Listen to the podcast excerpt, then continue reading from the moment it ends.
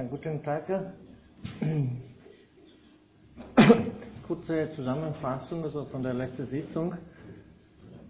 Ähm, Moment.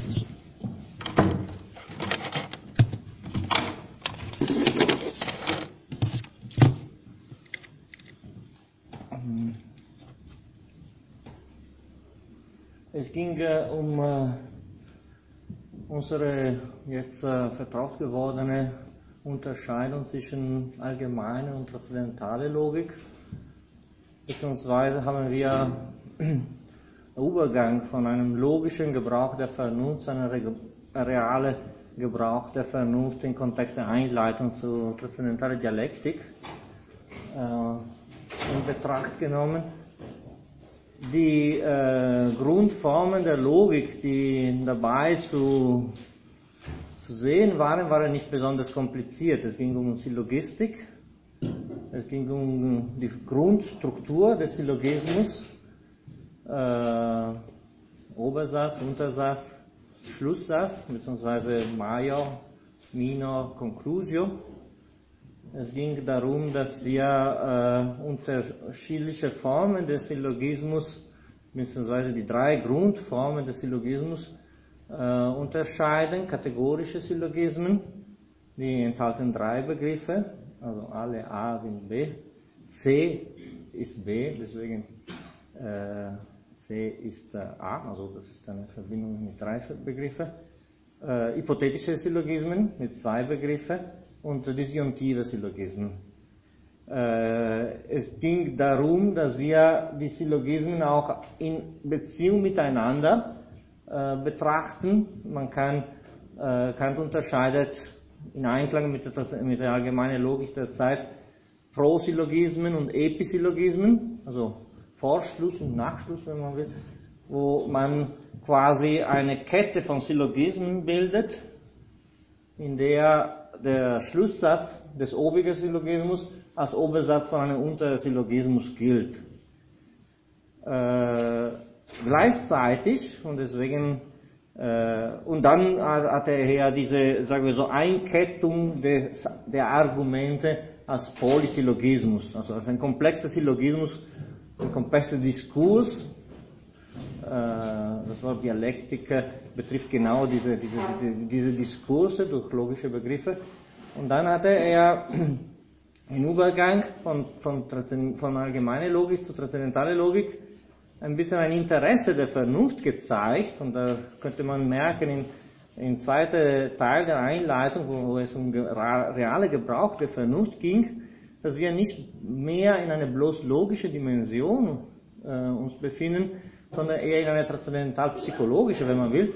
Die Vernunft hat das Interesse, äh, durch Syllogismen immer Ohr zur Definition eines Absoluten als äh, oberste Bedienung alle Formen von Raisonnement, von, äh, von weiteren Schlüsse zu, zu definieren.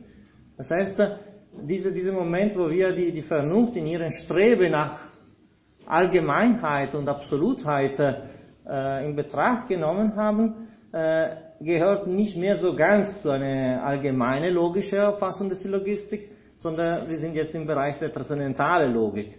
Das gleiche hatten wir in ähnlichen Formen gesehen in der transzendentalen Analytik. Es ging äh, darum, dass einerseits äh, unsere synthetischen Urteile a priori von den Formen des Urteils überhaupt abgeleitet werden, andererseits will die transzendentale äh, Logik das Empirische von, äh, von der a priorische unterscheiden und das ist keine inhaltslose Logik, äh, profitiert sehr von der logischen Strukturierung ihrer Argumente, aber hat eine äh, inhaltliche, metaphysische, äh, philosophische Interesse. Und das ist auch hier der Fall. Äh, die Vernunft versucht so eine Dimension des A priori in Formen von Prinzipien zu definieren. Die gelten für uns als notwendig, aber nur aufgrund einer subjektiven Notwendigkeit, das hatten wir gesehen, die keine äh, objektive Gültigkeit äh, hat. Also das eine, also in, äh, in 2c, Äh, der eine Punkt ist dieser Versuch, immer nach oben durch Syllogismen zur Erlangung eines obersten Niveaus des Absoluten. Andererseits, äh, charakteristisch der Vernunftschlüssen ist, dass sie gehen nicht auf Anschauungen, um sie unter Regeln zu bringen, weil sonst hätten wir äh, eine, einen Gebrauch der, des Wortes Vernunft nur in der transzendentalen Dialektik, das ist nicht der Fall. Auch in der transzendentalen Analytik äh, spricht Kant oft, das, das haben wir gesehen, von, von äh, Vernunfteinheit und von Vernunftschlüsse. Diese Einheit ist aber die Einheit einer möglichen Erfahrung. Es gibt ein Gesetz, durch Verstandes gegeben, es gibt ein mannigfaltiger durch die Sinnlichkeit. Die Vernunfthandlung verbindet die äh, Gesetzlichkeit des Verstandes mit der gegebenen der Sinnlichkeit. Gibt uns die Formen, die überhaupt äh, die Erfahrung möglich machen. Und bleibt immer gebunden an diese äh, sinnliche Moment. Es geht immer um einen empirischen Gebrauch. Also, wir hatten gesehen, Postulate des empirischen Gebrauchs. In der Dialektik wird ausgerechnet diese äh, Bezug auf eine mögliche Erfahrung äh, verloren und durch Argumenten geht man auf eine andere, quasi transzendente Erfahrung auf der Suche, nämlich eine absolute als Grundlage von allen möglichen äh, Schlüsse. Und dass äh, diese Dimension des Absoluten, der durch Argumente, Dialektik bedeutet Dialegen, das heißt durch diskutieren, wo die Begriffe sich verselbstständigen von ihrem Bezug auf die Erfahrung und in Form von Argumenten was suchen, was nicht gegeben ist. Also das ist eine fundamentale Unterscheidung in der, der, der, transzendentalen Analytik. Sucht man nicht, was nicht gegeben ist, sondern versucht man nur die Form des Gegebenen zu definieren. Und das Gegebene ist immer da und schließt, ist eine Bedienung der Möglichkeit von allen möglichen Formen von Argumenten. Du musst mir sagen, wie dieses Gegebene ist. In der transzendentalen Dialektik wird diese gegebene Dimension verlassen und durch Argumente wird eine andere Dimension, die ist eine transzendente. Äh, wir hatten das gesehen, also ich bin jetzt nur in einer, sagen wir so, äh, zusammenfassende äh, Erörterung von der letzten Sitzung, was äh, Kant unter Begriff der Idee versteht oder vom Vernunftbegriff, ein Begriff aus Notionen, die, der die Möglichkeit der Erfahrung übersteigt ähm, das war schon im ersten Buch.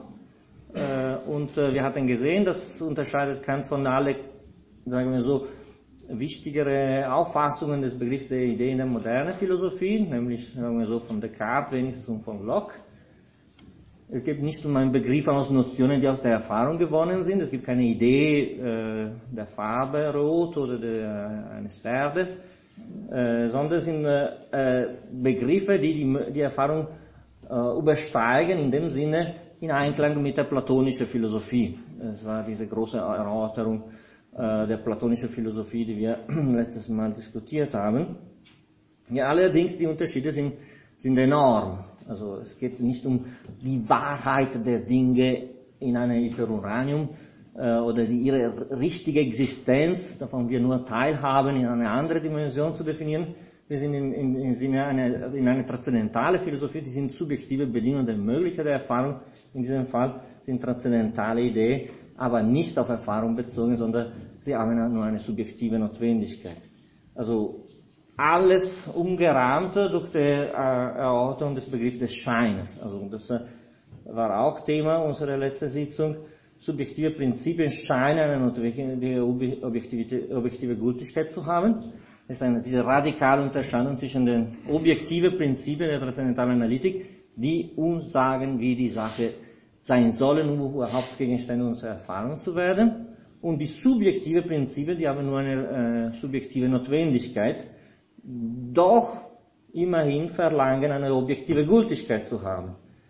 Äh, und dieses Schein ist äh, der Schein selbst der, der, der Idee, die sie als Begriffe von ähm, erkennbare Gegenstände, als gäbe es sowas wie, also die Beispiele werden wir jetzt gleich in Betracht nehmen, wie eine Seele als äh, unbedingte Fundament aller unserer Erfahrungen, als Substanz, oder eine Welt mit einem Anfang oder einem Ende oder ein Gott, das sind die transzendente Ideen Kant.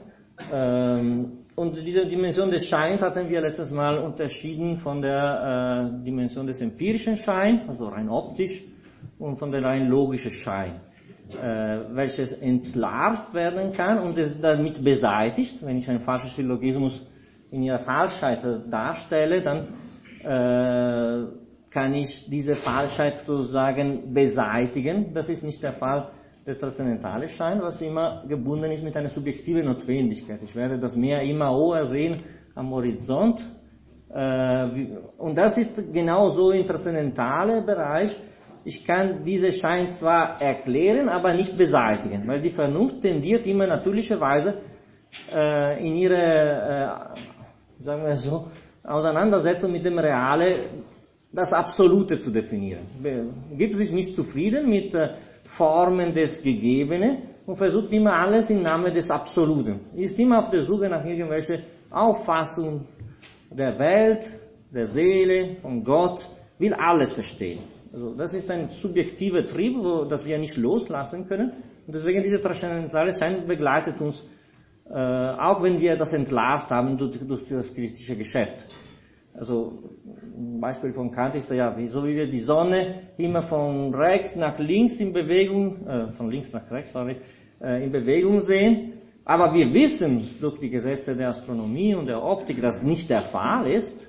So werden wir in der transzendentalen Dialektik äh, diese Scheine entlarven, erklären, transzendentalphilosophisch, aber nicht beseitigen. Wir werden weiter immer äh, die Sonne in dieser Bewegung betrachten und äh, unsere Seele immer auf der Suche nach Gott und Seele äh, beschäftigt sehen. Aber der Philosoph kann sich sozusagen kritisch gegenüber sich selbst setzen und sagen, warum du so notwendigerweise, subjektiverweise ähm, resonierst oder über, überdenkst.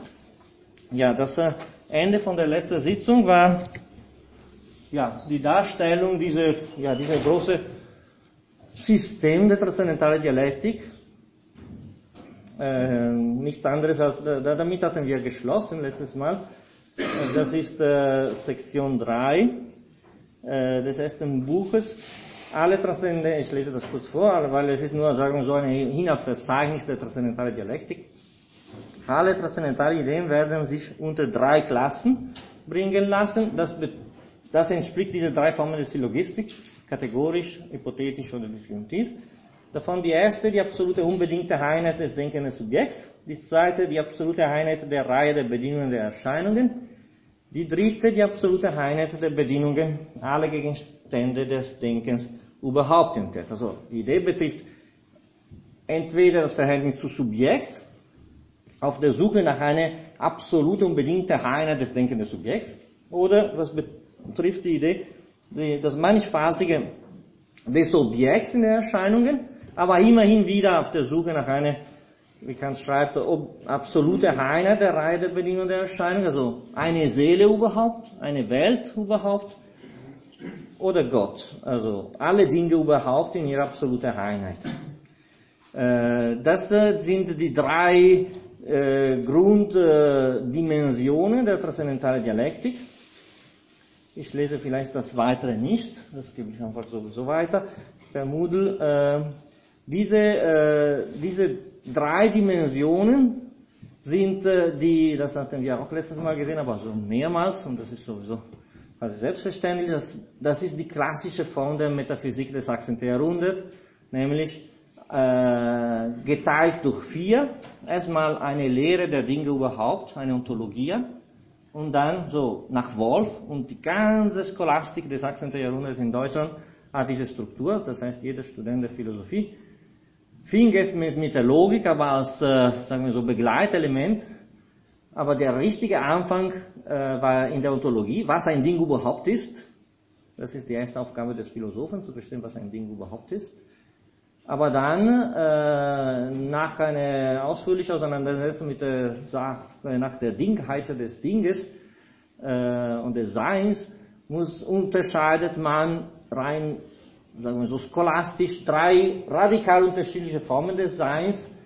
Äh, die Existenz der Seele, der Welt und Gottes. Und das ist die rationale äh, Psychologie, die rationale Kosmologie, und die rationale Theologie. Äh, die transzendentale Dialektik wiederholt diese Struktur. Das ist äh, die, die, die, die Struktur der, der Lehrbücher, die notwendigerweise Kant als Professor für Metaphysik und Logik immer wieder äh, vorgetragen hat, aufgrund von Baumgarten, aber jetzt in eine radikale negative äh, Fassung als Entlarvung des Scheins, welcher auf der Basis ist überhaupt von diesen drei Disziplinen. Diese Disziplinen werden sozusagen eröffnet und geschlossen. Sie werden, die, die Scheinstruktur ihrer Prinzipien, ihrer Idee, ihrer Argumente wird jetzt dargestellt.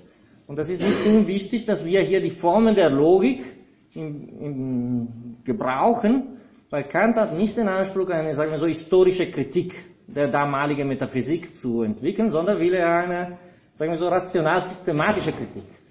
Es gab von Anfang an, seitdem der Mensch irgendwie philosophiert, Tendenzen zu diese absoluten Einheiten. Und jetzt will Kant so rein strukturell in der reinen Vernunft, deswegen ist eine Kritik der reinen Vernunft, zeigen, warum es so von Anfang an solche Missverständnisse gab. Er versucht, sagen wir so, durch die Logik und durch die Psychologie, aber nicht eine empirische, sondern eine transzendentale Psychologie, zu zeigen, warum wir von Anfang an als Philosophen uns auf der Suche nach Seele, Gott und äh, Welt gemacht haben, äh, zum Zweck einer radikalen Entlarvung, die, die Scheinbegriffe, die auf der Basis von dieser Disziplinen sind. Was übrig bleibt, ist nur die Ontologie in Form von einer mathematisierten Wissenschaft, Mathematik oder Physik. Und deswegen Kant wird, äh, sagen wir so, als äh, der alle zermalende Philosoph, der die Metaphysik, sagen wir so, als unmöglich erstmal erklärt hat, dann auf neue Basis neu begründet hat. Und äh, ja, Thema der heutigen Sitzung ist nicht diese allgemeine, sagen wir so, äh, Auseinandersetzung mit dem Begriff der Dialektik, sondern im ersten, im zweiten Buch, äh, erster Teil von der Paralogismen der reinen Vernunft, also nur die Lehre der Seele werden wir heute äh, in Betracht nehmen. Äh, das kommt schon vom zweiten Buch, das lese ich kurz vor, das ist quasi eine Zusammenfassung, was ich schon gesagt habe. Diese dialektische Vernunftschlüsse gibt es also nur dreierlei Arten, so vielfach als die Ideen sind, auf die ihre Schlusssätze auslaufen. In dem Vernunftschlusse der ersten Klasse schließe ich von den transzendentalen Begriffen des Subjekts, der nichts Mannigfaltiges enthält, auf die absolute Einheit des Subjekts selber, von welchem ich auf diese Weise gar keinen Begriff habe. Diesen dialektischen Schluss werde ich den transzendentalen Paralogismus nennen. Also es geht um Fehlschlüsse. Die Vernunft auf der Suche nach dieser Absolut wurde nicht in, zu dieser Dimension des, der, der Idee des Absoluten kommen, würde sie nicht so in ihre Schlüsse einen Fehler machen oder erschleichen, wie sagt man, also würde sie nicht falsch rasonieren, aber sie will das tun, weil sie will auf diese Unbedingtheit gelangen. Und jetzt die äh, entlarvende Funktion der Kritik ist zu sagen, inwiefern die Vernunft äh, fehlerhaft resoniert, um überhaupt äh, diese Dimension des Absoluten zu thematisieren. Also wir hatten letztes Mal gesehen, äh, dass äh, ja, die Geschichte der Logik ist geprägt durch die Entlarvungen von Paralogismen, von falschen Syllogismen, in Bezug auf den kategorischen Syllogismus, weil wir sind jetzt in der Dimension des Kategorischen. Nächste Sitzung nach den Ferien haben wir mit der hypothetischen Syllogismus, Kosmologie, jetzt kategorische Syllogistik, Psychologie. Äh, geht es um äh, vier, also drei Sätze mit, äh, mit drei unterschiedlichen Begriffen. Also klassische Beispiele, also haben wir schon letztes Mal gesehen, also alle Menschen sind established, Sokrates ist ein Mensch, Sokrates ist established. Man kann doch in eine Quaternio Terminorum, das ist eine typische Form von der Paralogistik, der Mittelbegriff in zwei unterschiedliche Formen äh, ausdeuten und dadurch äh, zu einem falschen Schluss gelangen. Also wenn ich das Beispiel, was ich letztes Mal gemacht hatte, ich glaube, das kommt von Eubulides, äh, du erkennst diese vermaskierte Mensch nicht, dieser Mensch ist dein Vater, du erkennst nicht deinen Vater. Es ist klar, dass äh, das Wort maskierte Mensch hat hier äh, zwei unterschiedliche Bedeutungen, die diese falsche Syllogismus überhaupt möglich machen. Äh, einerseits als Maskierte, die Maske, andererseits als der Mensch. Das heißt, ich äh, nutze äh, das Wort in ihre aus zwei Perspektiven betrachtet, als Mittelbegriff, um überhaupt zu einem falschen Schluss zu kommen. Das stimmt nicht, dass du nicht, deinen Vater nicht erkennst, obwohl die, die, die Syllogistik anscheinend äh, eine, äh, schlüssig ist. Ich mache ein anderes Beispiel aus, äh, sagen wir so, eher vertrauter vielleicht äh, Milieu der, der, des Philosophischen. Wenn ich sage, Vorstellungen existieren nur im bewussten Wesen, Obersatz, dann sage ich, die Außenwelt ist eine Vorstellung, dann schließe ich, die Außenwelt existiert nur im bewussten Wesen. Das ist eine, sagen wir so, eine idealistische Behauptung. Äh, die auch auf eine äh, erschlichene Zweideutung des Wortes Vorstellung. Erst im Mittelsatz als Gegenstand für das Bewusstsein und in Obersatz als Gegenstand Bewusstsein, als Bewusstsein des Gegenstandes. Einerseits betone ich die gegenständliche Seite, andererseits das Bewusstsein und dadurch komme ich zu einer radikal idealistische äh, Schlussfolgerung. Ähm, und äh, das ist im Endeffekt das Gleiche, was wir mit dem maskierten Mensch gesehen haben. Das heißt, ich äh, verdoppele die Bedeutung des Mittelersatzes. Äh, das heißt Quaterno Terminorum, weil die Termini sollten drei sein, aber im Endeffekt sind vier. Quater, quater. Äh, vier Begriffe statt drei machen einen falschen Syllogismus. Und das ist die Struktur der, des Paralogismus der reinen Vernunft schlechthin. Also das ist relativ einfach, äh, wobei diese Teil der Kritik der Vernunft, sagen wir so, hat eine relativ einfache Struktur, aber eine relativ mühsame, schwierige und komplexe sagen wir so, Auseinandersetzung mit den Themen, überhaupt in Anhänge und in andere Teile. Aber wir müssen leider ein bisschen schnell darüber fliegen. fliegen. Und deswegen werden wir eher diese, diese oberflächliche Struktur des Syllogismen in Betracht ziehen. Äh, und deswegen habe ich auch mich entschieden für die A-Fassung der Kriterien der Vernunft. Also die Paralogismen sind, zählen zu den Teilen, die Kant radikal neu geschrieben hat in B. Also wir wissen, 81, 87, erste und zweite Ausgabe der Kriterien der Vernunft. Manchmal haben wir äh, eine Entscheidung treffen sollen, nur A oder nur B.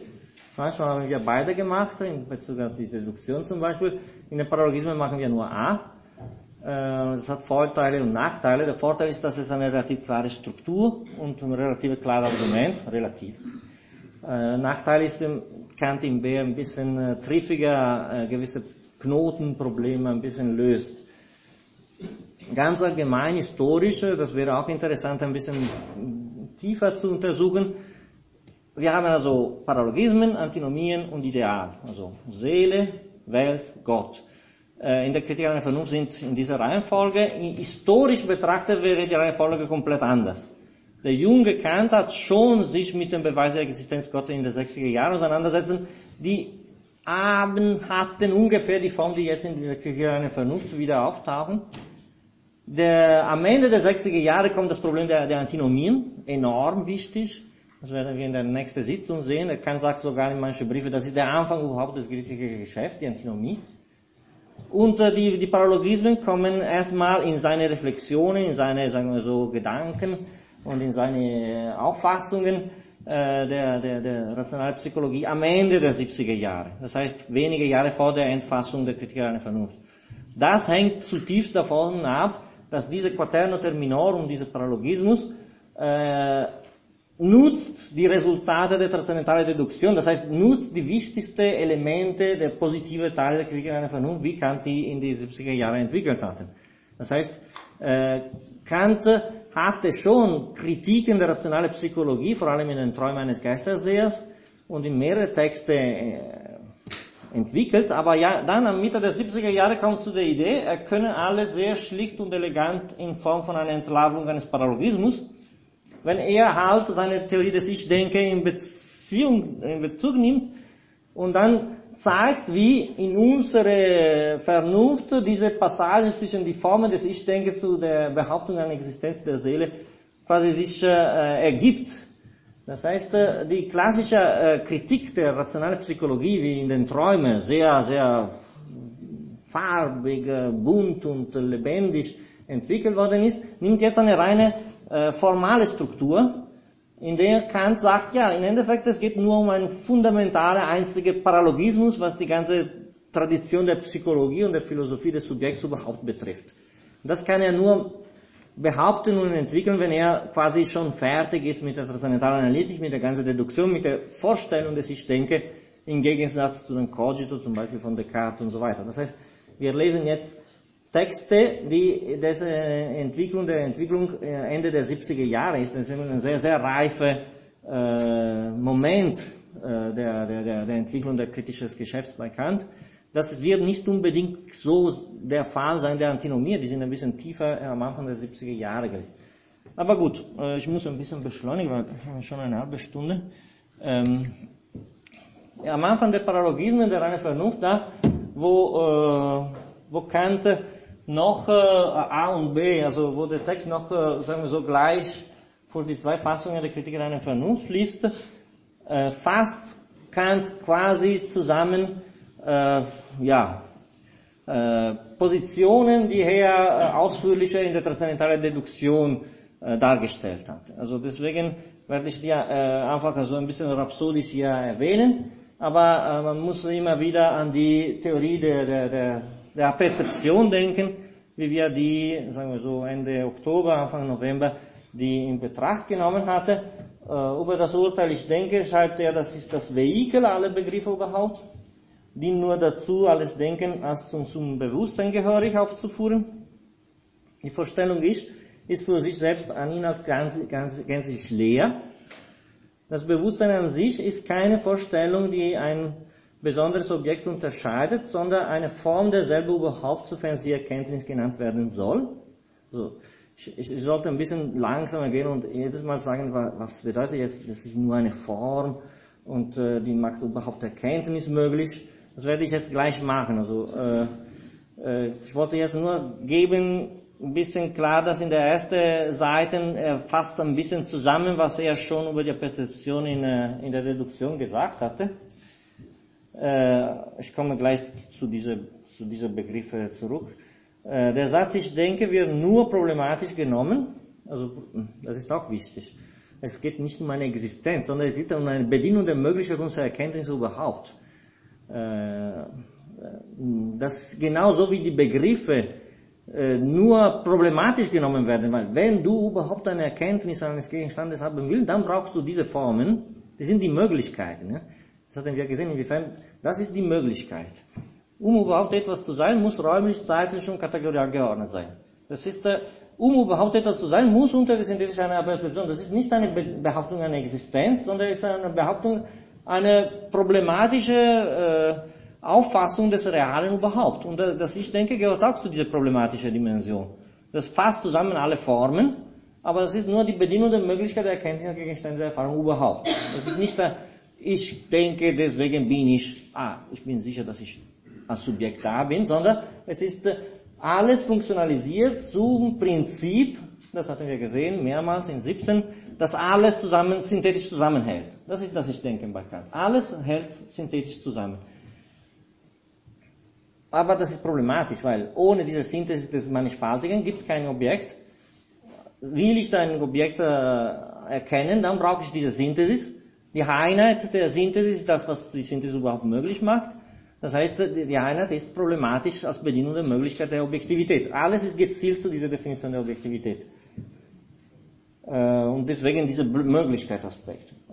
Was ich denke, enthält die Form eines jeden Verstandesurteils überhaupt und begleitet alle Kategorien als ihre Weg. Ich lese das lieber einen kompletten Satz, weil die sind ein bisschen Fragmenten, die ich lieber weitergebe äh, auch von der gemeinsamen Teile der Paradigmen A und B, durch dieses Ich oder Es oder Es, das Ding, welches Ding, man, man sieht, wie abwertend und gemein ist Kant mit diesem Begriff. Er, er explizit sagt uns nicht, was es ist und will auch nicht sich damit beschäftigen. Er sagt, dieses Zeug, was ich überhaupt nicht philosophisch weiter erklären will. Und wenn jemand kommt und sagt, was ist das? Er sagt, ja, es kann ein Ich, ein Er oder ein Es oder ein Ding oft er sagt, also er will nicht philosophisch, substantialistisch zur Bestimmung dieses Dinges, weil es ist die, die Funktion der Verbindung überhaupt, was dahinter steckt, ist ihm, sagen wir so, egal.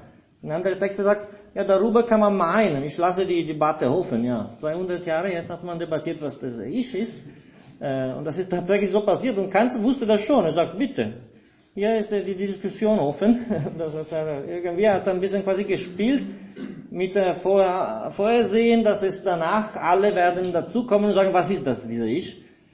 das ist sofort. Die erste Kritik nach der Kritik an der Vernunft ist, du musst mit der transzendentalen Reduktion anfangen, du musst mir diese Ich in seiner Aktualität und was noch immer erklären. Und bis heute wird noch debattiert, was ist diese Ich, und Kant wusste, ja, egal was es ist, weil es ist eine Theorie der Objektivität. Ähm, gut, schauen wir weiter, was er sagt hier. Durch diese Ich oder Er oder Es, das Ding, welches denkt, wird nun nichts weiter als ein transzendentales Subjekt der Gedanken vorgestellt, gleich X, welches nur durch die Gedanken, die seine Prädikate sind, erkannt wird. Also nur durch diese Prädikate. Und wovon wir abgesondert niemals den mindesten Begriff haben können. Um welches wir uns daher in einem, äh, in einem beständigen Zirkel herumdrehen, also würden wir versuchen, dieses Ding durch die Kategorien zu begreifen, dann wären wir natürlich in einem Zirkel. Weil das ist die Bedingung der Möglichkeit, das, was das Formale der Erkenntnis überhaupt ermöglicht. Das heißt, das ist die synthetische Einheit, dann die Kategorien, die Spezifizierung von dieser synthetischen Einheit, um überhaupt einen Gegenstand zu haben. Versuche ich durch diese Bedienungen der Möglichkeit der Gegenständlichkeit überhaupt einen Gegenstand zu machen, dann falle ich in einen Zirkel.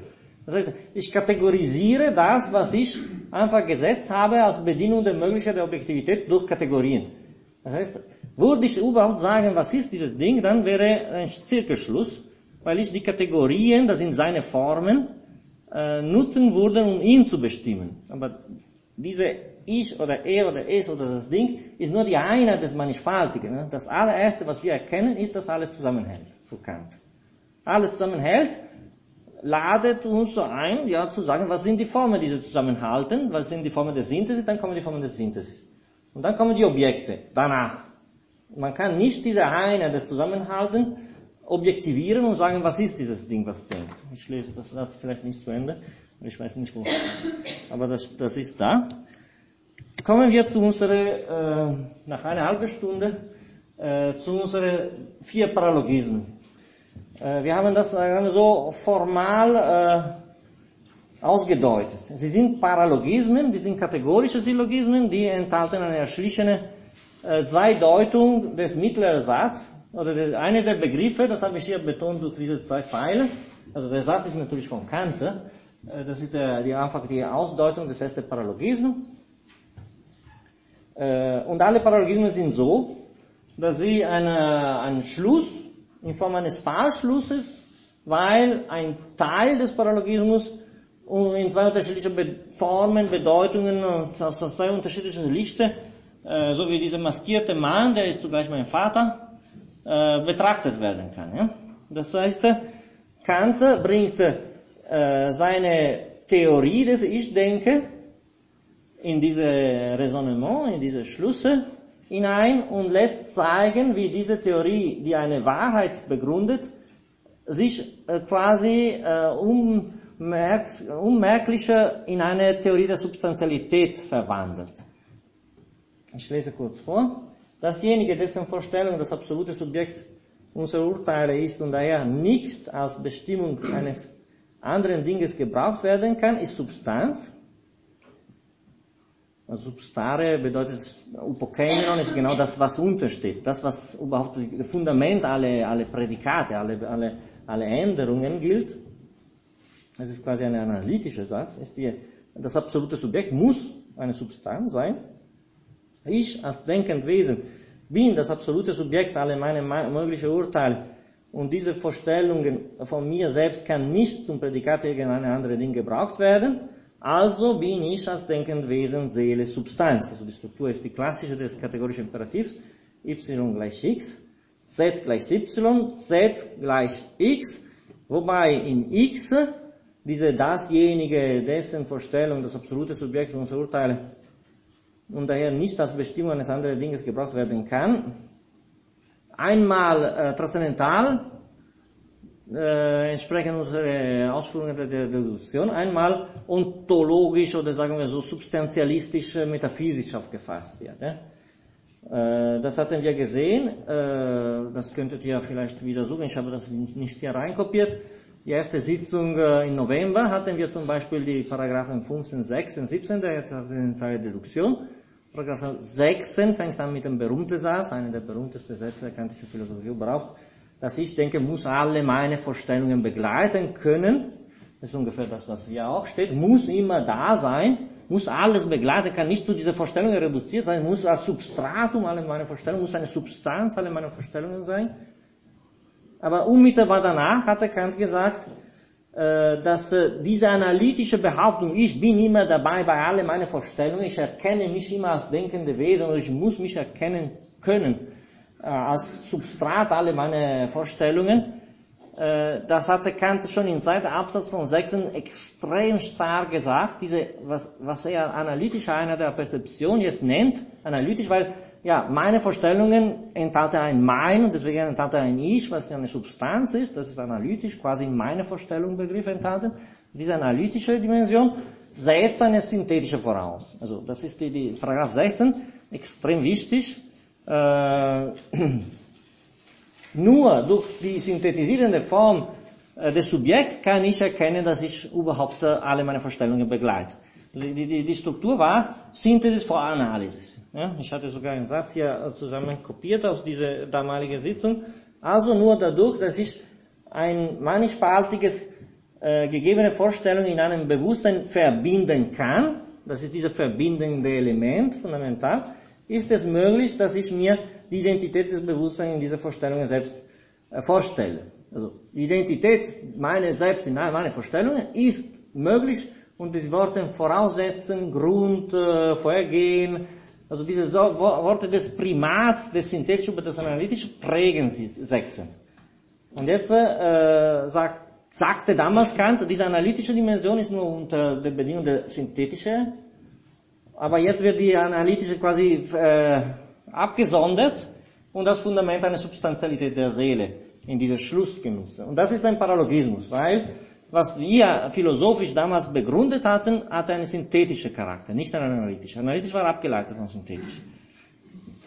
Und äh, äh was Kant in diese erste Paralogismus weiter äh, darstellt, ich bin äh, nicht sicher, ich werde alles lesen können, ist äh, die Unmöglichkeit, eine logische Ableitung, also eine logische Ableitung, des, sagen wir so, metaphysische Bestimmung des Subjekts von der transzendentalen Bestimmung des Subjekts. Also die transzendentale haben wir, diese synthetische. Ich kann nicht von dieser synthetischen Einheit der Perzeption auf eine Substantialität der Seele kommen. Und deswegen die Paralogismen äh, versuchen zu zeigen, dass dieser Mittelterm, dass dieser Mittelbegriff, was zwei Seiten hat, äh, kann nicht äh, enthalten eine, eine, eine analytische oder eine gerechtfertige Ableitung. Also ich kann nicht logisch, deswegen habe ich das ein bisschen betont, keine logische Ableitung des Metaphysi der metaphysischen Auffassung der Subjektivität von der Transzendentale und auch keine reale, äh, empirische.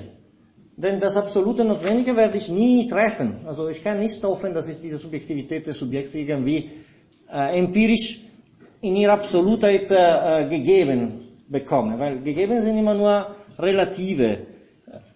Und ich kann nicht von dieser synthetischen Einheit der Perzeption rein logisch zum Nicht-Entstehen und Nicht-Vergehen meine Seele kommen.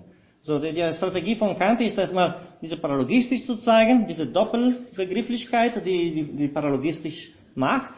Und dann zeigt, dass es keine logische Ableitung des ersten und des zweiten und auch keine Gegebenheit. Also das Absolute, um Gottes Willen kann nicht jetzt gegeben sein. Wir werden nie die Welt, die Seele und Gott irgendwie äh, sinnlich erfahren. Aber wir können auch nicht die Welt, Seele und Gott äh, logisch, äh, analytisch aus, aus unsere ähm, transzendentale Begriffe ableiten. Ich lese die zwei äh, Unmöglichkeiten, eine logische und empirische Gegebenheit jetzt nicht. Was Kant äh, dazu sagt, ja, hieraus folgt, dass der erste Vernunftschluss der transzendentalen Psychologie uns nur eine vermeintliche neue Einsicht aufhefte, indem es, ich habe ein bisschen betont, das transzendentale Gelb und das äh, metaphysische Ros, das beständige logische Subjekt des Denkens für die Erkenntnis des realen Subjekts der Inherenz ausgibt, von welchem wir nicht die mindeste Kenntnisse haben, noch haben können. Äh, indessen kann man den Satz, die seelische Substanz gar wohl gelten lassen, wenn man sich nur bescheidet, dass unser dieser Begriff nicht im Mindesten weiterfuhre, dass er also nur eine Substanz in der Idee, nicht aber in der Realität bezeichnet. Und das ist ein fundamentaler Punkt, das werde ich in Bezug auf dritte Paralogismus besser sagen. Also diese Idee werden erstmal immer negativ, also die Unmöglichkeit, eine theoretische Auffassung von diesen Entitäten wird hier gezeigt, aber das heißt nicht, dass sie nur eine negative Funktion haben. In mehreren fundamentalen Sinne im Kant-System bekommen die Idee doch eine positive. Und äh, das, ist, das lässt sich in der heutigen Sitzung äh, schwer erkennen. Äh, vielleicht im dritten Paralogismus werde ich das ein bisschen besser sagen. Aber äh, die Idee wird, sagen wir so, auch im Moment als Substanz in der Idee ist diese Seele, sagen wir so, da zu halten. Also wir können keine Erfahrung haben, es ist keine Erkenntnis damit verbunden, aber es kann wohl möglich sein, dass diese äh, Idee äh, doch auch für die Erkenntnis eine, eine Bedeutung gewinnt.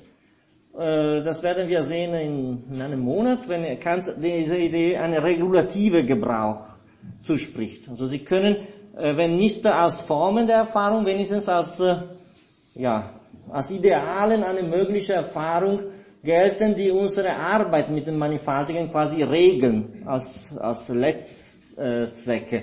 Äh, das werden wir sehen. Oder sie werden im praktischen Kontext wieder aufgewertet. Das werden wir jetzt gleich sehen mit der, mit der, mit der transzendentale Paralogismus, äh, dritte Paralogismus der, der, der Personalität.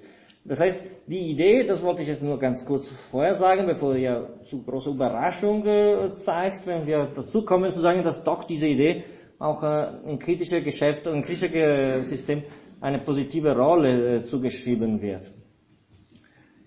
Äh, schauen wir in zweiter Paralogismus, sind vier, also die Struktur ist immer die gleiche. Äh, es gibt, äh, sorry. Äh, das sind die Worte Kants am Anfang des zweiten Paralogismus der Simplizität. Äh, Vorgehen um die Substantialität überhaupt äh, des Ich bzw. Äh, der Seele als Substanz. Jetzt geht es um die Einfachkeit, also äh, dasjenige Ding, dessen Handlung niemals als die Konkurrenz vieler handelnder Dinge angesehen werden kann, ist einfach. Nur ist die Seele oder das Denken der Ich ein solches, nämlich dieser ganze Satz. Äh, also kann man äh, schließen, ist die Seele einfach. Die Struktur ist die gleiche, die äh, Argumentationsweise ist auch ähnlich. Also wir hatten gesehen, in, vor allem in Bezug auf Paragraph 15, äh, dass äh, ähm, die Funktionen, die unterschiedlichen Funktionen der Einheit des Mannigfaltigen setzen eine oberste Einheit voraus. Das waren die ersten Schritte auf der der synthetischen Einheit der Perzeption. Eine oberste Einheit, was Kant eine Einheit als qualitative Einheit bezeichnet hat. Also wir müssen quasi Abstraktion machen von den verschiedenen Funktionen der Verbindung der Einheiten der Kategorien, um überhaupt zu untersuchen, gibt es eine Einheit überhaupt, die der danach als synthetische Einheit der Perzeption bezeichnet. Und das hatte er als eine Einheit, die ist aber nicht quantitativ, sondern eine qualitativ. Die hält alles zusammen. Und sein Beispiel war so wie eine, ein Gedicht hat eine Einheit oder ein Prosastück oder ein Theaterstück es gibt ein, ein, eine höchste Einheit, die überhaupt äh, die, die, die Erfahrung möglich macht. Und diese Einheit eines Gedichtes, eines Theaterstücks, kann nicht als ein Eins, eine quantitative Einheit, sondern ist eine qualitative Einheit, ist das Zusammenhalten des Mannigfaltigen. Und äh, in kritischer äh, Auseinandersetzung mit diesem Begriff hatte Kant versucht, ja, diese, diese höchste Dimension des Einheitlichkeit äh, in der, in der Perzeption wiederzufinden. Und das war klar, dass diese äh, nicht äh, eine komponiert sein kann. Ja? Das ist die oberste Bedingung aller Synthesis überhaupt. Und jetzt in Bezug auf Simplizität äh, kommt Kant hinzu und sagt, ja, dasjenige des anderen niemals als Konkurrenz vieler anderer Handlungen, das war diese Einheit, was wir damals hatten, ist einfach, die Seele ist ein solcher, deswegen schreiben zu der Seele die Einfachkeit.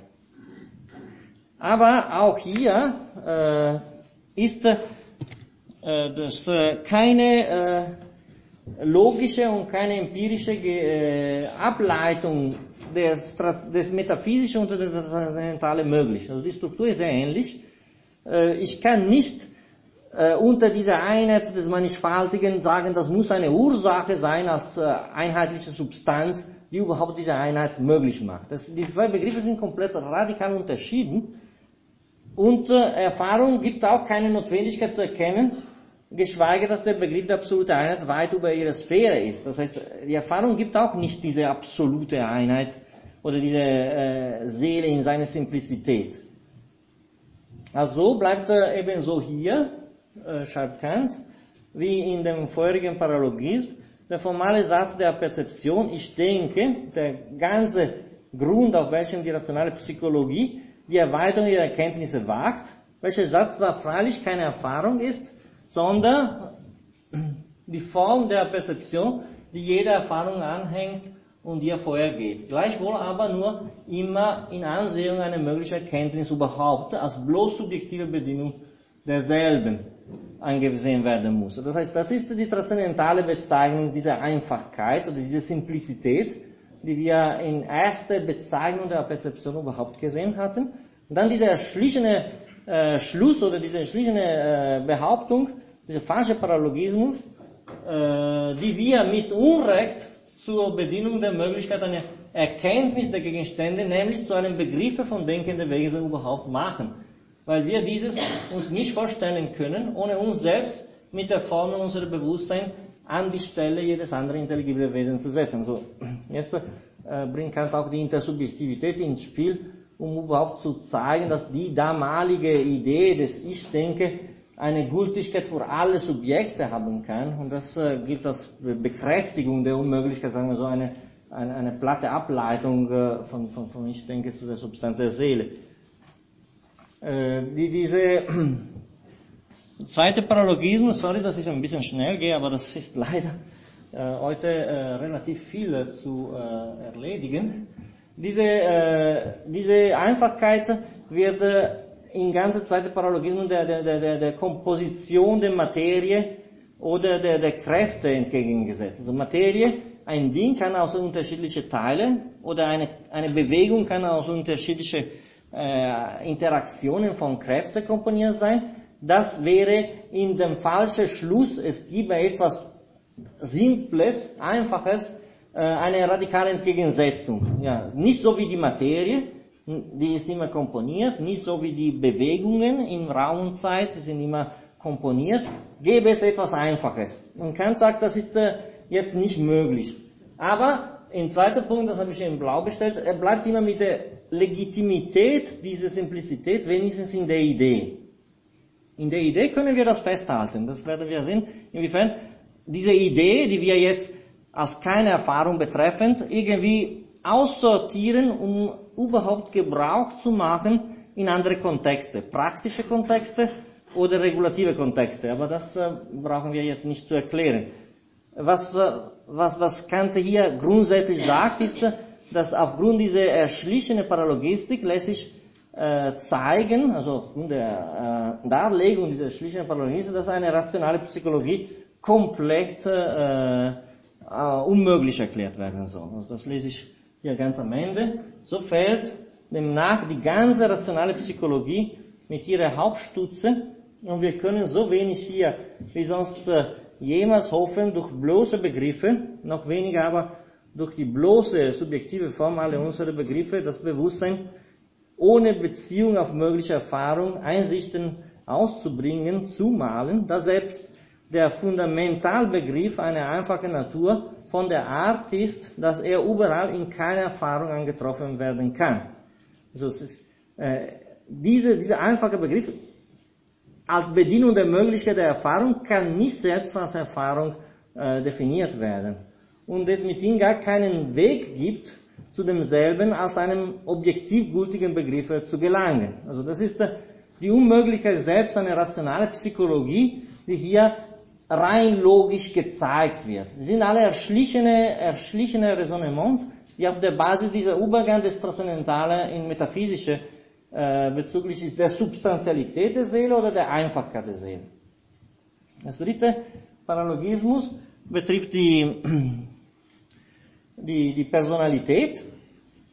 Und das hat die, die Form der zwei anderen Paralogismen, was sich der numerischen Identität seiner selbst in verschiedenen Zeiten bewusst ist, ist sofern eine Person, und der, der Paralogismus geht weiter. Also nun ist die Seele, was sich der numerischen Identität seiner selbst in verschiedenen Zeiten bewusst ist, also ist äh, sie, äh, die Seele eine Person. Also die Struktur ist immer die gleiche und in diese mittlere Satz oder in diese oberste Begriff werden immer diese zwei Dimensionen äh, in Konflikt gebracht. Ja? Dieses Mal äh, eher aus, nicht mehr aus der Dimension des, äh, der, der Substantialität des Ich denke. Also in erster Paralogismus, es geht um diese analytische Selbstwahrnehmung als das, was alle meine Vorstellungen begleitet.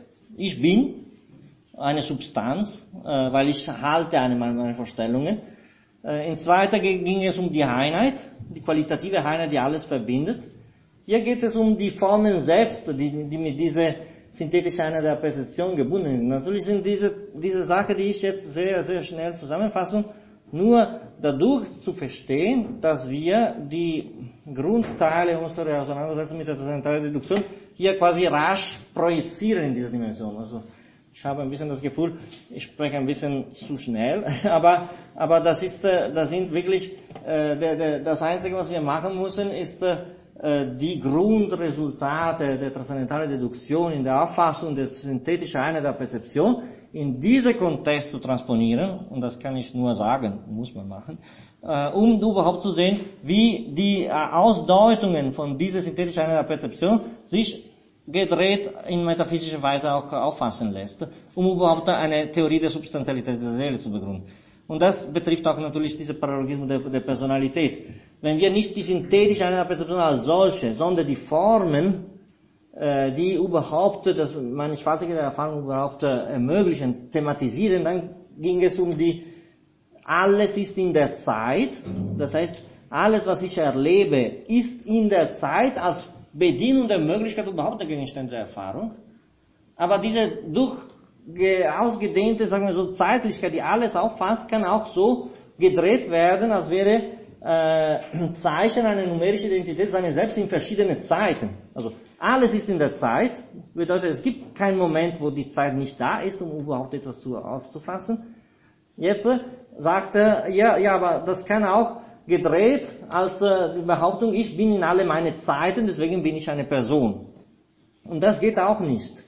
Äh, weil noch einmal wird der transzendentale Diskurs die Zeitlichkeit als Bedienung der Möglichkeit der Gegenstände der Erfahrung, alles was ist, muss in der Zeit sein. Das ist aber formal problematisch, um überhaupt zu sagen, was ein Objekt ist. Das heißt nicht, dass, all, dass diese Zeitlichkeit, die ich auf alles projiziere, Grundlage ist von der Behauptung der Personalität meines Ich, weil ich bin in alle meine Zeiten durchgehend. Also die sind Paralogismen, die Kant genüsslich darstellt, um zu sagen, ja, um zu sagen, dass de facto die, transzendental, die, die, die, die metaphysische rationale Psychologie immer so gehandelt hat. Hat immer die Form der, der, der Erfassung des Objektiven als subjektsbestimmende äh, Charakteristika definiert und hat die, die, die Existenz eines, einer Seele auf diese Basis äh, thematisiert. Ein dritter Paralogismus habe ich einen Text aus der Sekundärliteratur äh, äh, hinzugebracht, weil, sagen wir so, ja, das ist sicherlich der, der Text, der äh, sich am ausführlichsten in den letzten Jahren mit der ganzen Problematik der, der Paralogismen in äh, Zusammenhang der rationalen Psychologie des 18. Jahrhunderts auseinandergesetzt hat.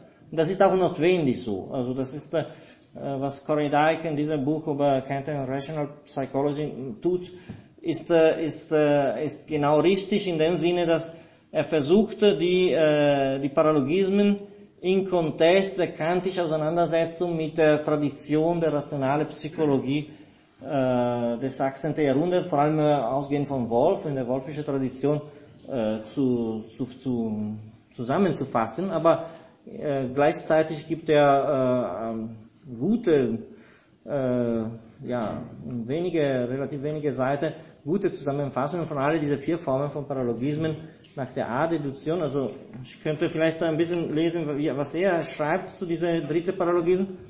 Entschuldigung, meine, es ist sehr schwer für mich, äh, von Deutsch in Englisch zu übergehen, aber wenn ihr mir verzeiht ein bisschen meine, meine Aussprache, lese ich das kurz vor. In accordance with Kant's general analysis of error in the paralogism, this syllogism is faulty as it contains an ambiguous term. Das ist genau, was wir gesehen haben.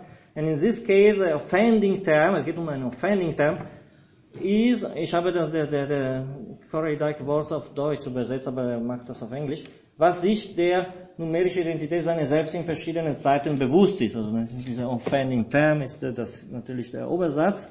This ambiguity is generated by the two distinct ways in which we are putatively conscious of the identity of the I, two ways, also das ist diese Doppelbestimmung, namely this consciousness of the necessary identity of a perception in relation to all times, ja, das ist die, die notwendige äh, Einheit der Perzeption, die auch enthält eine Bezeichnung von, von der Mannigfaltigkeit der Erfahrung in alle Zeiten, äh, in, in ganze der Zeit, nicht in alle Zeiten, sondern alles muss in der Zeit sein, überhaupt. Alles ist zeitlich. Or as the empirical consciousness of an identity of a persisting object in all times. Das ist eine, eine, eine falsche, äh, eine falsche äh, neue Bestimmung de, de, de, des Gleichen sozusagen. Ich habe äh, hier ausnahmsweise einen Satz aus der B-Auffassung der Paralogismen, weil ich, es war mir ein bisschen schwer, eine Textstelle zu finden, die so, sagen wir so prägnant ein bisschen das ganze Argument zusammenfasst. Ähm, aber das ist nur eine einzige Ausnahme, das ist B408, in dem Kant zeigt, dass ja, die analytische Einheit der Perzeption kann nicht empirisch festgestellt werden. Das ist, äh, was wir ein bisschen schon gesehen hatten. Diese analytische Einheit der Perzeption ist zutiefst abhängig von der synthetischen und wir werden nie zum Punkt kommen, wo wir quasi ein Gefühl dieser Einheit im Subjekt erleben. Äh, was Kant äh, schreibt hier, äh, das lese ich kurz vor, der Satz der Identität meiner selbst bei allem Mannigfaltigen, dessen ich mir bewusst bin, ist ein ebenso wohl in den Begriffen selbst liegender, mithin analytischer Satz. Aber diese Identität des Subjekts, den ich mir in alle seine Vorstellungen bewusst werden kann, betrifft nicht die Anschauung desselben, dadurch es als Objekt gegeben ist, kann also auch nicht die Identität der Person bedeuten, wodurch das Bewusstsein der Identität seine eigene Substanz als denkende Wesen in allen Wechseln der Zustände verstanden wird. Und darüber hinaus, nun, äh, jetzt sind wir wieder in A, nun ist zwar sehr einleuchtend, dass ich dasjenige, was ich voraussetzen muss, um überhaupt ein Objekt zu erkennen, ne, darum ging es die ganze Zeit in der Deduktion, nicht selbst als Objekt erkennen können. Sonst haben wir dieses Zirkelschluss. Ja? Und dass das bestimmende Selbst, das Denken, von dem bestimmbaren Selbst, dem Denken des Subjekts, wie Erkenntnis von Gegenstande äh, unterschieden sei. Wie Erkenntnis von Gegenstande äh, unterschieden sei. Gleichwohl ist nichts natürlicher und verführerischer als der Schein, die Einheit in der Synthesis der Gedanken für eine wahrgenommene Einheit, das habe ich immer ein bisschen in Gelb und Rot, diese zwei Dimensionen, die das Paralogismus machen, wie, äh, für eine wahrgenommene Einheit im Subjekte dieser Gedanken zu halten. Man könnte ihn die Subreption des hypostasierten Bewusstseins, Perceptiones substantiatie, äh, nennen. Und nochmal mit Corey Dyke, der äh, in Bezug auf dritte Paralogismus auch relativ ausführlich die Sache darstellt. The rational psychologist Illicity takes the claim that the soul uh, is a, person as a connection insofar as it takes our consciousness of the soul's identity. This ist uh, um, to amount to the experience of the persistence of the object of inner sense when in fact all that we have is a mere consciousness of the identity of the logical subject. which is a logical subject ist kein reales Subjekt, sondern ist ein logischer subject of thought, which in the absence of any empirical manifold cannot be taken to ground the cognition of the thought personality. Äh, gut. Ja.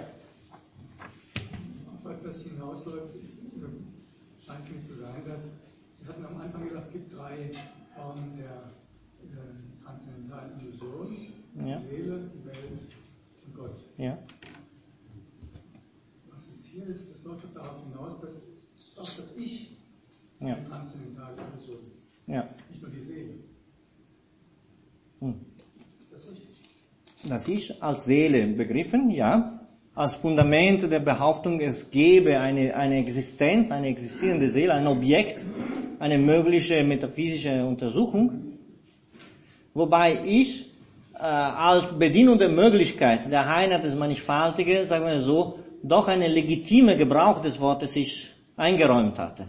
Das heißt, äh, dass ich äh, als äh, Funktion der Verbindung um überhaupt das Objektive zu bestimmen, so wie in der transzendentalen Deduktion, ist äh, die Bedienung überhaupt der Möglichkeit unserer, unserer Objektivität. Also das, es gibt eine, eine Form des Bewusstseins, welche ist dann eine synthetisierende, die ist eine transzendental natürliche, legitime. So, so, so, so verbinden wir das Mannigfaltige.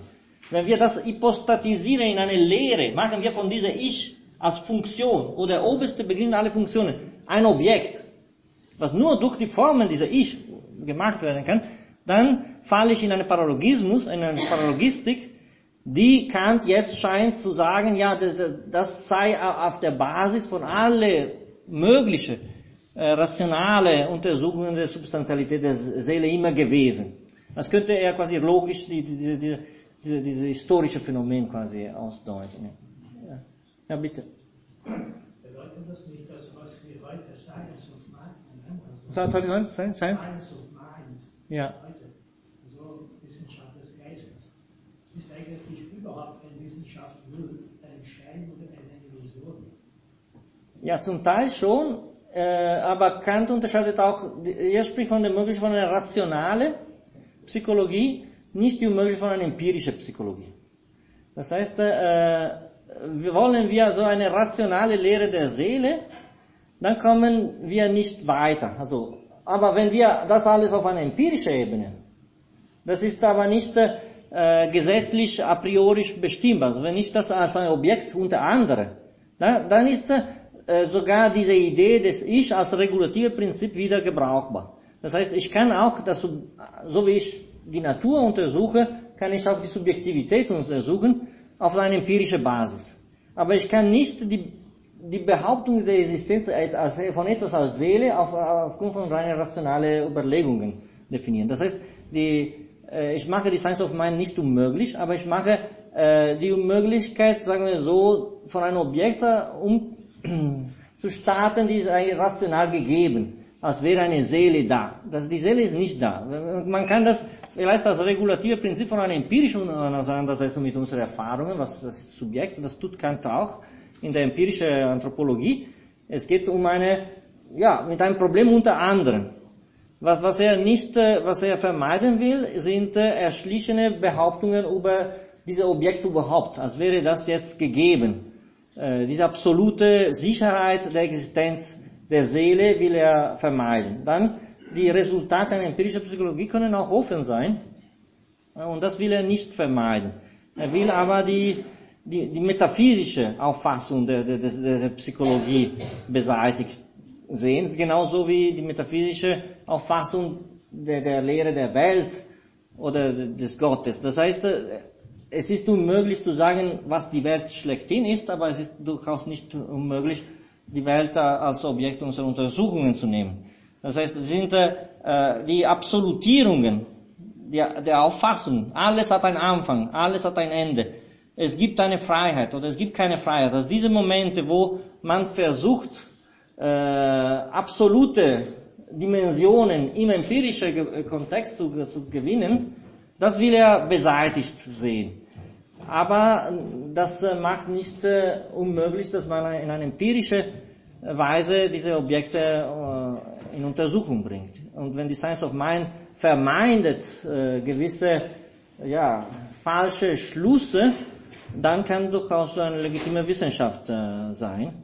Äh, und das ist alles in der, dieser schwierige Beziehung zwischen einer ja, rationalen und einer empirischen Psychologie äh, zu sehen. Äh, ja, würde ich so erstmal sagen. Aber äh, wir können darüber auch äh, morgen im Tutorium vielleicht reden oder bald wieder, äh, wenn ich muss ein bisschen schneller gehen. Aber Äh, das ist ein, ein zentrales Problem, ja. Diese, diese, inwiefern überlebt die Psychologie diese Abschaffung aller absoluten Bestimmungen des Objekts selbst der Psychologie? Äh, inwiefern die das überleben muss sogar. Und inwiefern diese absolute Entitäten der Psychologie eine Regulative haben in, in empirischer Gebrauch der Psychologie. Das heißt, diese Ideen werden wieder eine wissenschaftliche Rolle haben, aber keine konstitutive. Also die zeigen keinen Gegenstand der Erfahrung, erstmal. Aber die können als regulative Prinzipien für unsere Auseinandersetzung mit der Erfahrung überhaupt gelten. Wenn ich die, sagen wir so, von der Erfahrung selbst distanziere, wenn ich nicht sage, die gibt's, das ist ein Schein. Wenn ich sage, es gibt eine Seele in irgendwelcher Form oder die Identität, die Personalität oder so, das ist ein Schein. Aber wenn ich die in regulative Gebrauch äh, distanziere von der Erfahrung selbst, dann können sie auch in der empirischen Psychologie eine Rolle haben. Und eine andere Rolle, was sie haben können, ist natürlich vor allem in Bezug auf Personalität, äh, die in praktische äh, Gebrauch. Also das ist, äh, das habe ich ja schon in, in Bezug auf erste und zweite Paralogismus ein bisschen erwähnt. Äh, in, äh, nee, sorry. Der dritte äh, Paralogismus ist noch deutlicher, äh, dass äh, wir können in keinster Weise den Begriff der Person und der Personalität einfach äh, durch diese theoretische Auseinandersetzung mit der Syllogistik beseitigen. Also Person wird von Kant eher in praktische, politische, rechtliche Kontext eine enorme Bedeutung gewinnen.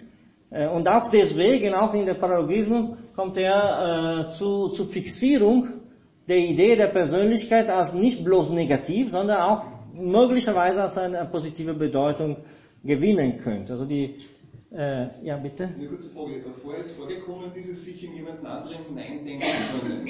Das erfordert natürlich sowas wie ein Ich, das erfordert aber auch diese Vorstellung, dass der andere auch ein Ich hat.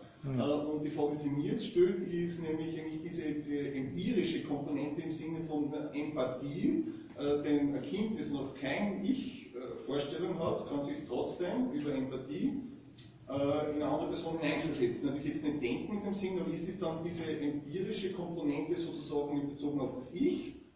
Äh, ja. Kommt das gar nicht vorbekannt? Ja. Ja, also das ist äh, die, die Idee, äh, dass äh, durch das, die, die Bedingungen und Möglichkeit aller unserer Erkenntnisse ich nicht eine Dimension der Solipsismus erreicht habe, sondern eine Allgemeingültigkeit, äh, die für alle Subjekte gilt. Also diese Notwendigkeit der Synthesis ist äh, für alle gleich. Das zeigt ein bisschen, dass äh, Kant nicht auf der Suche ist in der transzendentalen Dimension von einer ja, Abhängigkeit des Objekts von einem, einem Subjekt, sondern es ist wirklich auf der Suche nach der Verbindung des Mannigfaltigen überhaupt, was für alle gelten muss.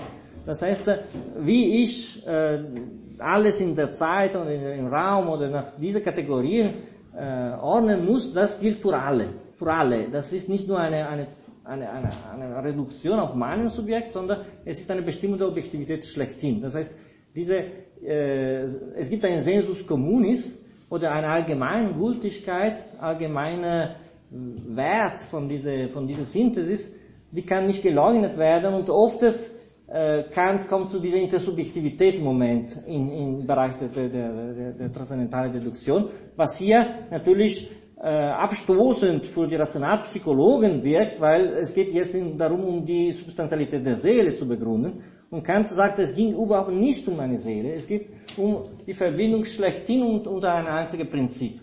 Und es war dermaßen äh, wenig subjektivisch, äh, psychologisch zu verstehen, dass wir auch alles in, eine, in alle anderen möglichen Subjekte begreifen können.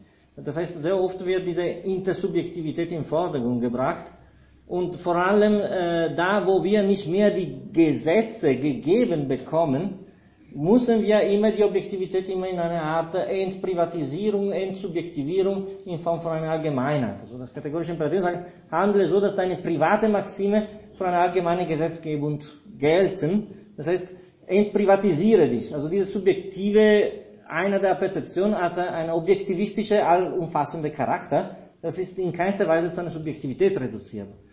Also, und äh, das Sensus communis ist immer ein Schritt nach der Allgemeinheit und der Objektivität der Notwendigkeit. Und das kommt natürlich hier ab und zu ins Spiel, um zu sagen, dass es gerade nicht darum ging, eine Subjektivität zu fixieren, wovon alles abhängig ist. Und das betrifft nochmal diese Primat des Objektiven über das, über das, über das Subjektive. Ja, das können wir auch im Tutorium weiter besprechen, das ist ein sehr, sehr wichtiger Punkt. Was ich noch zu drittes Paralogismus kurz erwähnen wollte, betrifft diese Tatsache, dass Personalität für Kant grundsätzlich in seiner Philosophie ist das Bewusstsein äh, seine äh, praktische Freiheit. Also was heißt praktische Freiheit? Die, äh, das Bewusstsein der möglichen Bestimmung meines Willens durch das praktische Gesetz.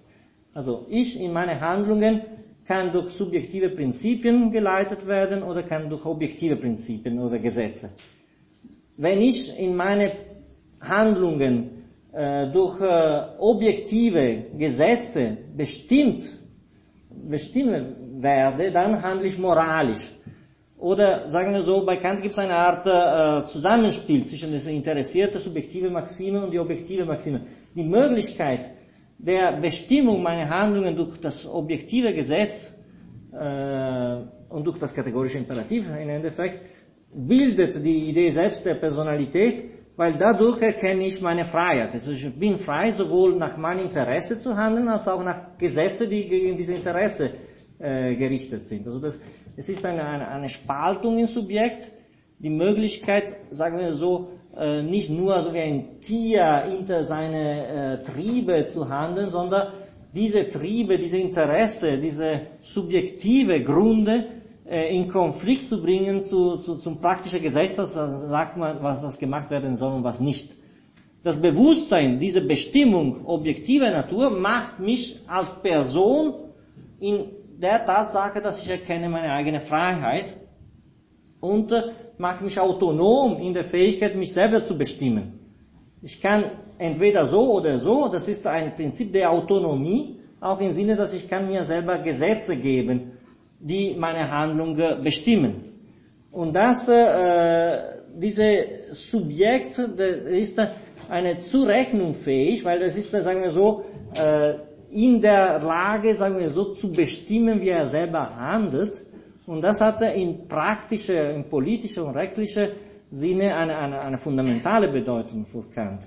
Und deswegen in diese theoretische äh, Auseinandersetzung mit dem Begriff der Person rettet immer Kant diese, diese weitere Dimension der Persönlichkeit. Also das Bewusstsein seiner eigenen Freiheit ist die tatsächliche Definition der Persönlichkeit bei Kant.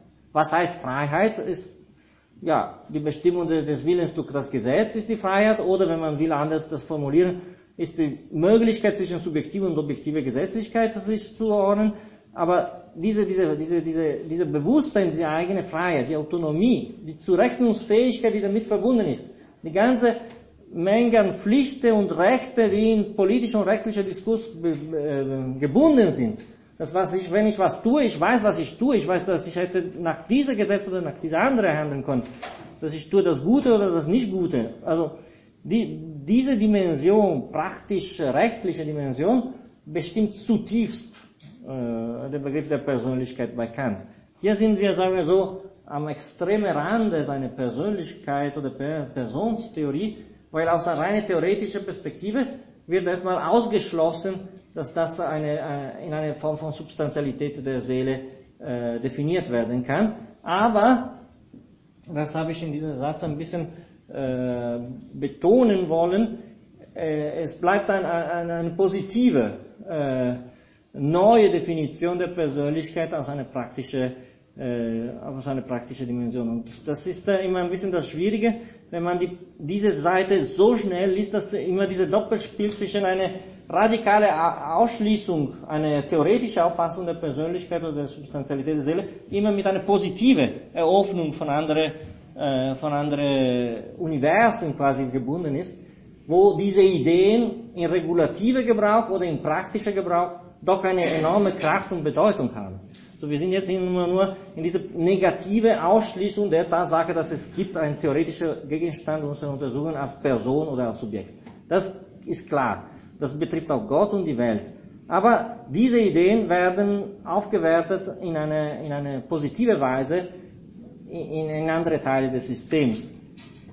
Kommen wir schnell, wenigstens eine Viertelstunde, zu einer der, äh, zu unserem vierten Paralogismus, was äh, eine komplett andere äh, ja, Dimension, das ist oft so bei Kant, dass nach den drei ersten Kategorien die vierte eröffnet ein bisschen eine andere, eine andere Dimension de, de, de, des Philosophischen. Das ist auch der Fall äh, dieser vierte Paralogismus. Ich werde jetzt den Satz nicht ganz lesen, weil äh, wir haben nicht so viel Zeit. Ich, ich habe das in eigene Worte ein bisschen zusammengefasst, was Kant hier macht. Äh, das ist nicht mehr Kant, das sind meine Wörter. Ähm, es geht um äh, um die Definition selbst des Idealismus und was heißt überhaupt Idealismus, was heißt äh, Transzendentalidealismus. Und äh, das ist auch, äh, sind auch relativ berühmte äh, Seiten der kantischen Philosophie, aber wenn auch ein bisschen kryptisch, muss man sagen. Aber sehr bekannt, sehr verbreitet, sehr diskutiert und sehr, ja, einerseits quasi exemplarisch von allen mm, genutzt Andererseits sehr, sehr komplex, wenn man wirklich verstehen will, was Kant hier meint. Äh, thematisiert wird hier ein logisches Quadrat, dessen Eckpunkte U1 transzendentaler Realismus, zweite transzendentaler Idealismus, dritte empirischer Realismus und vierte empirischer Idealismus darstellen. Um die Sache noch einfacher zu machen für heute, aber das ist gut. Das ist in der Tat sind ein bisschen komplexe Begriffe. Äh, was Kant hier sagte, ist ungefähr folgendes. Also, der transzendentale Realist mag nach Kant aus den Modifikationen unserer Sinnlichkeit an sich subsistierende Dinge und daher bloße Vorstellungen zu Sachen an sich selbst. Er fällt somit in einem empirischen Idealismus, welcher entweder skeptischer oder dogmatischer Natur sein kann. Also ich erkläre das gleich. Ich lese nur das Wort und dann erkläre ich das. Der transzendentale Idealist, das heißt Kant, selbst ist dagegen zugleich ein empirischer Realist, dieser neue Idealismus betrifft nämlich nur die Form der Gegenstände. Er thematisiert die zugleich, aber abstrahiert auch von der Unterscheidung zwischen bloßen Vorstellungen und Dingen an sich und garantiert somit allein das fundamentale Kriterium der Wahrheit, welches zu einer neuen Definition der Objektivität als Formgesetz der sinnlichen Anschauung bzw. der Sinnlichkeit überhaupt führt. Ja, was bedeutet das alles? Äh, Kant äh, in Und Ganze sagt, dass äh, ein transzendentaler Realist ist jemand, der glaubt, dass die Sachen sind so, wie sie wirklich sind. Also, dass die Sachen sind abgetrennt von uns und ich will die einfach kennen in eine unmittelbare Auseinandersetzung mit diesen Dingen und ich komme nie zum Zweifel, dass die irgendwie anders sein könnten, als wie ich die erfahre. Sagen wir so. Äh, die Sachen sind da und wir müssen die einfach untersuchen als wären sie Dinge an sich. Wir wissen, dass äh, Bekannte sind die nur Erscheinungen. Ähm, wenn man davon ausgeht, dass die Sachen sind, wie sie aussehen, und man stellt sich überhaupt kein Problem der subjektive Auffassung äh, oder der kopernikanische Wende, wenn man will, diese Dinge, dann fällt man nach Kant in eine empirische Idealismus. Das heißt, ich kann diese, äh, das Verhältnis Subjekt-Objekt nicht, äh, nicht thematisieren. Also ich setze mich ein bisschen die Frage, ist das tatsächlich so, dass die Dinge an sich so sind, wie sie mir erscheinen? Äh, das heißt, ich kontraponiere ein Ding an sich zu einem Subjekt an sich und äh, dann frage ich mich, ob die Dinge so sind, wie sie wirklich mir erscheinen. Es könnte sein, dass ich äh, Axis-Sinne habe statt fünf oder dass ich ein ganz anderer Intellekt oder was noch immer, dann thematisiere ich diese problematische Auseinandersetzung zwischen Subjekt und Objekt. Und äh, Kant sagt, ich falle notwendigerweise in eine Thematisierung dieser Beziehung. Also kein transzendentaler Realist, der glaubt an die Dinge an sich, kann komplett abstrahieren vom Bezug zur Subjektivität.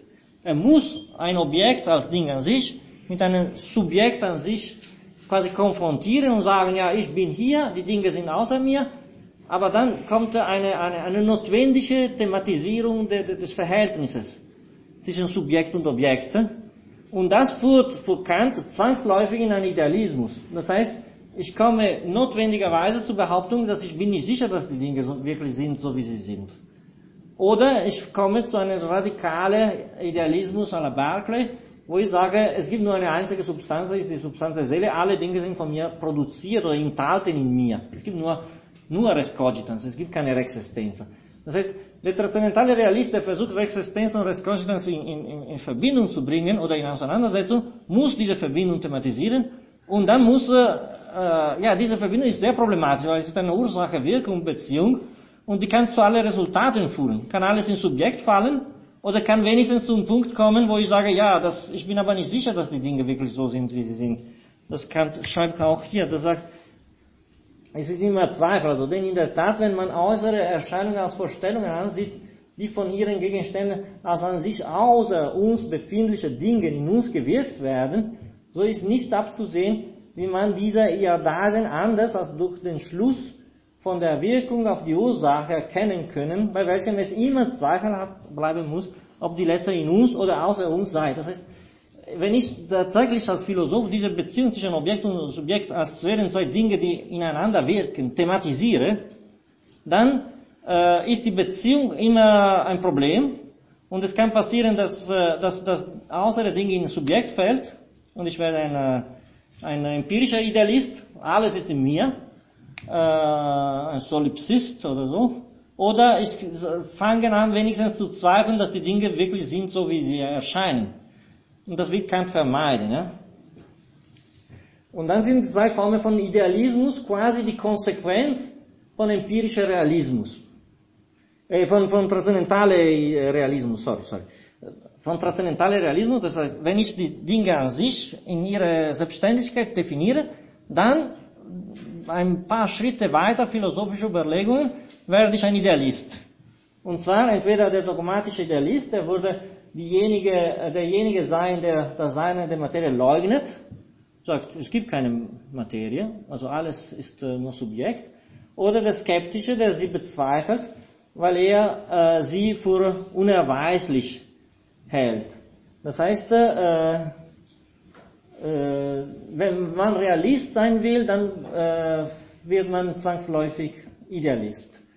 Äh, Kant äh, versucht seine eigene Philosophie, das wäre die, der transzendentale ähm, Idealismus äh, als äh, Form eines empirischen Realismus. Das heißt, will man überhaupt die Realität der Dinge retten, dann muss man ein transzendentaler Idealist sein. Das heißt, äh, nimmt das ganze Paket der kritischen Philosophie, dann gewinnen die Sache in ihrer Empfindung, in ihrer Gegebenheit als Materie doch eine legitime und sichere äh, Rolle. Das heißt, ich als transzendentaler Realist äh, rette die Realität der Dinge in ihrem empirischen Charakter von allen Idealismen. Also Kant versteht sich nicht selber als Idealist unter anderem, sondern er versteht sich als derjenige, der unmöglich macht jede Form von Idealismus, skeptischer oder dogmatischer Natur, weil sein transzendentale, äh, äh, transzendentale Idealismus, eine besondere Form von Realismus, äh, räumt die Möglichkeit von einem empirischen Realismus. Das ist ungefähr, was er hier sagt. Also zwei vor zu drei, das heißt Kant, äh, Philosophie, sein transzendentaler Idealismus, äh, ist im Endeffekt ein empirischer Realismus. Warum? Weil äh, in seinem System äh, ist die Entgegensetzung von einer Form und einer Materie konstitutive wichtig, um überhaupt äh, zu einer Objektivität der Dinge zu kommen. Das heißt, ich, ich kann die Formen der Realität thematisieren, aber ich kann nicht äh, die, die, die, Materie selbst in diese Formel äh, reduzieren. Das heißt, Materie und Form sind die zwei Seiten der, der, der, der transzendentalen äh, Objektivitätslehre. Und äh, ich kann nicht auf die Materie des gegebenen Erfindungen verzichten. Ich kann aber als Philosoph versuchen zu sagen, welche ist die Form, die überhaupt die Objektivität in meiner Erkenntnis möglich macht. Das heißt, es gibt eine empirische Dimension, zufällig werde ich getroffen von außen und um überhaupt etwas zu Objekt zu bringen, muss ich transzendentalphilosophisch die Formen bestimmen und sagen, ja, als Objekt gilt nur als form, formlich definiert. Aber die Materie selbst ist nicht geleugnet. Es ist äh, sogar grundsätzliche Voraussetzung von jeder Form von Objektivitätsbestimmung. Natürlich in der Mathematik war diese Materie gleichzeitig mit der Form äh, identifizierbar, in der Physik aber nicht. Objektivität ist nur in der Bestimmung der Gesetzlichkeit und der Formlichkeit, aber die, die Materie hat ihre legitime, äh, strukturelle, fundamentale äh, Funktion. Das heißt, äh, das ist auch gebunden mit der Idee der Dinge an sich und der Erscheinung. Die Dinge an sich sind bei Kant auch die Sicherung, dass es eine Realität außer mir ist. Also ich kann nicht alles ins Spiel des Subjekts bringen. Transzendentale äh, Idealist ist wie Kant jemand, der sagt, die Objektivität ist in der Form, das heißt ist in der Gesetzlichkeit, aber die Objektivität ist immer verbunden mit einer gegebenen Materialität. In dem Sinne, äh, Kant versucht sich in diese letzte vierte Paralogismus, also ich werde jetzt die letzte Seite wirklich nicht zitieren können, aber ich gebe die äh, weiter, weil die betreffen auch die, äh, ja, die, die, die Bestimmung de, de, des Verhältnisses zwischen Erscheinung und Ding an sich, beziehungsweise das transzendentale Objekt, äh, versucht, sagen wir so, seine eigene Philosophie äh, als keine idealistische im klassischen Sinne des Wortes zu definieren, sondern als eine neue Form von Realismus. Eine neue Form von Realismus, welche grundsätzlich auf der Idee basiert, die Objektivität sei mit der Form, äh, das heißt mit der Gesetzlichkeit der, der, des Gegebenen verbunden. Das ist äh, eine, eine Theorie der Objektivität, die, äh, sagen wir so, verzichtet auf alle Versuche, in die Dinge, wie sie wirklich sind, zu kommen, sondern sagt, ja, wir haben mit einer gewissen Sinnlichkeit, das ist unsere Sinnlichkeit, und dann müssen wir mit uns, in unserer Sinnlichkeit ein Objektiv, ähm, ein objektives Moment definieren, und das kann nur äh, durch die Form, die Form dieser Sinnlichkeit selbst äh, assumiert werden. Das heißt, äh, Kant in einer gewissen Weise versucht in diesem vierten Paralogismus seine Auseinandersetzung mit der sinnlichen Welt im Gegensatz zu allen Formen von, von Idealismus zu setzen, weil er sei der Philosoph der Sensibilität. Der setzt sich überhaupt nicht mehr die Frage, äh, ob das äh, die, richtige, die Richtigkeit der Dinge betrifft, äh, weil im Endeffekt ist ein radikaler Skeptizismus bei Kant, also wie die Sachen wirklich sind, interessiert mich nicht. Aber die Sachen, die mir gegeben sind, sind äh, interessant, wenn ich die unter gewisse Formen begreifen kann. Äh, und das ist eine Art äh, Mischung zwischen einem radikalen Skeptizismus, weil wie die Sachen wirklich sind, interessiert mich nicht, aber zugleich eine radikale äh, Objektivismus im Sinne, dass von dieser Sinnlichkeit, was ich habe, muss ich eine gewisse Objektivität in Form von Gesetzlichkeit definieren und muss gewisse Bedingungen oder Prinzipien oder Formen entwickeln, die überhaupt diese, diese Gesetzlichkeit äh, präzisieren, um überhaupt das Objektive im Sinne von einer objektiven Erkenntnis äh, zu ermöglichen. Gut, das äh, lasse ich ein bisschen für die Weihnachtsferien. Also morgen haben wir ein Tutorium, da freue ich mich auf äh, Fragen und Diskussionen, weil äh, leider muss ich immer ein bisschen rasch äh, über die äh, Seiten fliegen. Das gehört ein bisschen zur Natur unserer Vorlesung, wo wir in Anspruch haben, die ganze Kritik einer Vernunft zu, zu lesen. Ähm, aber morgen haben wir, sagen wir so, es ist um 9 Uhr, ich sage das gleich, äh, 45 in äh, 2i, neue Institutsgebäude. Nicht letztes Mal 2h, morgen ist 2i, äh, zwei Stunden, wo wir ein bisschen zusammen diskutieren können. Sonst wünsche ich alle anderen schöne Weihnachtsferien.